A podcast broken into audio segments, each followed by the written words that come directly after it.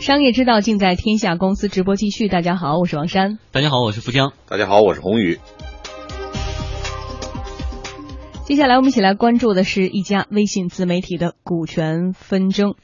国内专注娱乐产业的垂直媒体平台首席娱乐官刚刚上线不到一年，就爆出了创始人因为股权分配不均而决裂的故事。今天凌晨，首席娱乐官推送了一篇名为《很遗憾，首席娱乐官即日将暂停更新》的文章。文中提到，由于运营团队内部出现重大纠纷，导致公司走入解散程序，微信号将暂停更新了。在此文的阅读原文链接中，首席娱乐观创始人之一的周玲详细的说明了团队内部的重大纠纷，指出合伙人陈妍妍缺乏基本的契约精神，为个人私利，毫不在乎积累的平台的品牌，反复无常，步步紧逼合伙人退出公司三大罪状。对此，记者今天向邹玲本人求证细节，但是截至发稿时并没有收到回应。同时，记者采访了事件的另一位当事人，同为创始人的陈妍妍。陈妍妍向记者表示，邹玲不是公司股东，而对于伪造股东签名的说法，他也给出了解释。他从来都不是公司的股东。呃，他的这个百分之四十当时是代持，就是由她这个老公承担代持，但是当时我们没有签代持协议，而且他这里边说的伪造签名，他截图里边只是截了一部分，从我们聊天记录里边可以看出来，邹林当时是知情的。其实这个是当时说白了就是说，我们创业的时候没有经验，然后就当时呃注册公司的时候也没有签一个正式的代持协议，那么。当时我就因为她老公没有来现场嘛，然后我当时帮她代签的时候，也都是口头的约定，都没有录音或者或者说签一个什么同委托书啊什么的都没有签。这当时说白了就没有经验，就是以这个伪造我伪造签名这个事情来诬陷我。那我也跟律师讨论了一下，就是就是我我确实是伪造了他的签名，但这个是首先经过他口头允许的。并且我伪造签名没有对他本人造造造成损失，反而给他受利了，所以那我是是没有法律责任的。最后呢，陈妍妍以及首席娱乐官的运营公司北京新佑一家文化科技有限公司发出声明啊，认为邹玲未经公司允许，擅自在文章阅读原文处添加链接，将首席娱乐官流量导致所有权为其个人的微信公众号“文化界”形成了利益输送。发表题为《关于首席娱乐官停止更新的详细说明》文章中，措辞多处失实，且未经公司法人陈妍妍允许，擅自断章取义的截取部分聊天记录，多次暴露陈妍妍头像，侵犯陈妍妍的肖像权，对公司及其陈妍妍的名誉造成了重大损失。而对此，邹林再次回应说自己是首席娱乐观的股东之一和运营者。陈妍妍有意转移首席娱乐观的品牌资产，并且剥夺自己运营者和股东的权利。陈妍妍则向天下公司回应说：“啊，核心创始人怀孕存在极极大的潜在风险。”这都是口头说的，就当时，当时我就跟他探讨，我就说。我就说，我觉得可能目前你怀孕了，可能呃，包括后面就是呃，跟几位投资人接触的时候，可能他们也有这样的考虑，就是因为呃，怀孕对一个创始团队来说，尤其我们现在阶段，如果天使轮的话，那么未来的一年里边，其实对我们公司是一个非常需要快速。成长的这么一个阶段，那么呃，核心创始人如果怀孕的话，这对公司来说是一个重大的风险，所以他们一开始是说啊，那可能要求周林单方面做一些呃那个对赌啦，或者说呃或者说就是呃就是分期兑现他的股权啦这样的形式，那么一开始他不同意。对，然后后来我我反正是，但这个东西都没有，都都是几轮谈判中间，可能有的时候我说过说，哎，要不然这个这个再出让一点，但这些都是谈谈判过程，就最终没有落成签字啊，或者或者有证据啊什么的。对此，一些自媒体人在这个朋友圈表示说，这样的事件是不是这样的一个团队哈或者项目在借机炒作宣传？一位自媒体运营者告诉记者说：“通过负面新闻炒作，当下不是一个好时机。”但是我觉得，呃，靠这种负面的这样的新闻去炒作，并不是一个非常明智的一个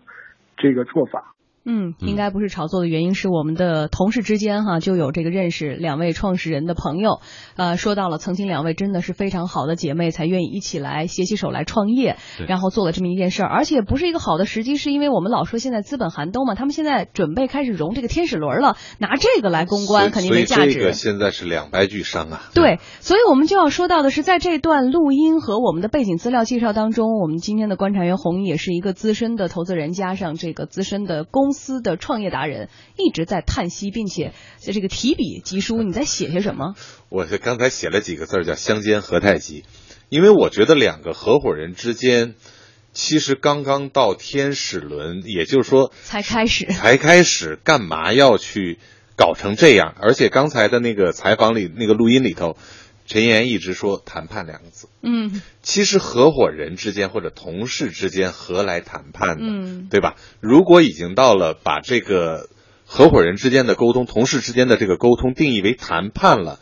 我觉得这个也不创也罢了。嗯，其实我们再说一下，其实他像他们这个出现的问题哈，我们在这样的节目中，甚至于我们的创业节目《傲江山》中也是多次提到。你之前请到像西少爷、肉夹馍，以前也会有这样的问题。对，孟冰啊，宋鑫啊，无怪乎呢，就是刚开始什么股权分配呀、利益纠纷呐，然后再无怪乎是当初都是口头协议啊。就比如说他们之前犯的这个非常呃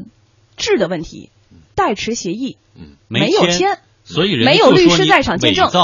股东签名。我我觉得是这样，就是说很多事情都是因情谊而起，嗯，然后因理性而观点不同而分，所以我觉得这个真的是太可惜了。而且我发现一点啊，很多的这个同性创业者之间啊。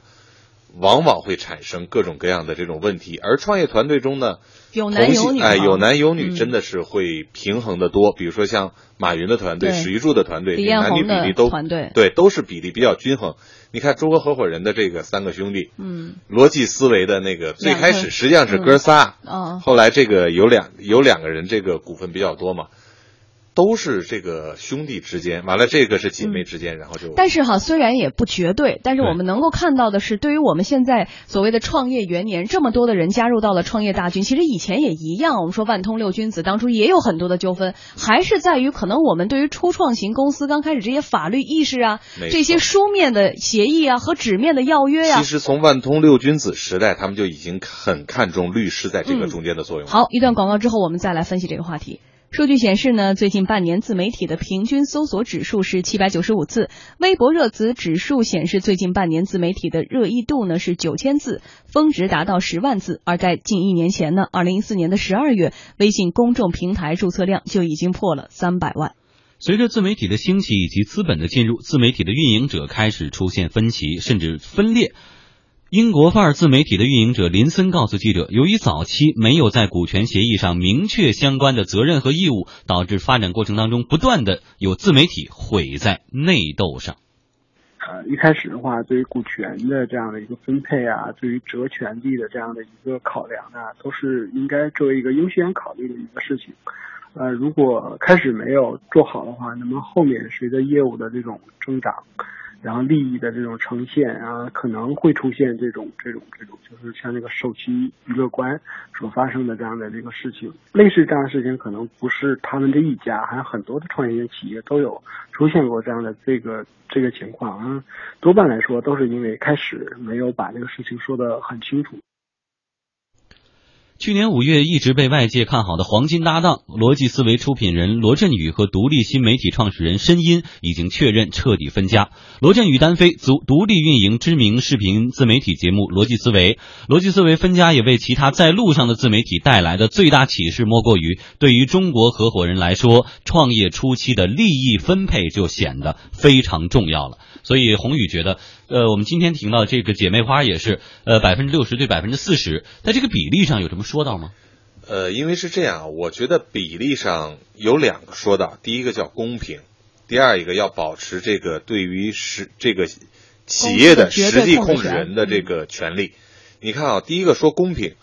呃，申音和这个罗振宇两个人就是完全的一个不公平啊，我不能说不公平啊，申音。这个不知名的幕后人占百分之八十二点五，嗯，罗振宇占不到百分之十八，所以你说罗振宇是天天在前面在说，嗯。然后大家知道的是罗振宇，而申音是一个幕后的一个操盘手，那他占到八成多，这个比例你觉得能稳固吗？嗯。所以这两个兄弟本来是好兄弟，最后只能各自各自分家，对吧？这个事情我觉得对申音的打击会比较大，因为罗振宇重新又找了这个托布花妹妹，嗯重新又开始这个做了一个新的公司，所以对对罗振宇我觉得影响可能不大，但是对当时的那个投资人申音嗯或者是操盘手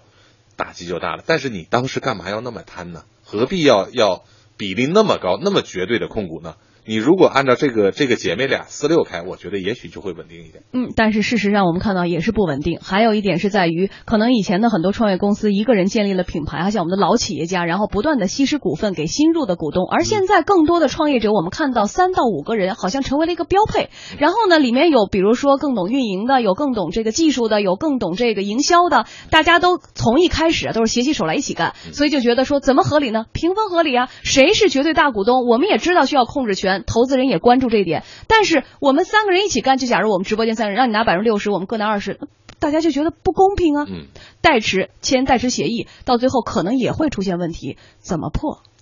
呃，我觉得是这样，就是说，对于一个公司，我认为是一定要有一个核心和实际控制人的。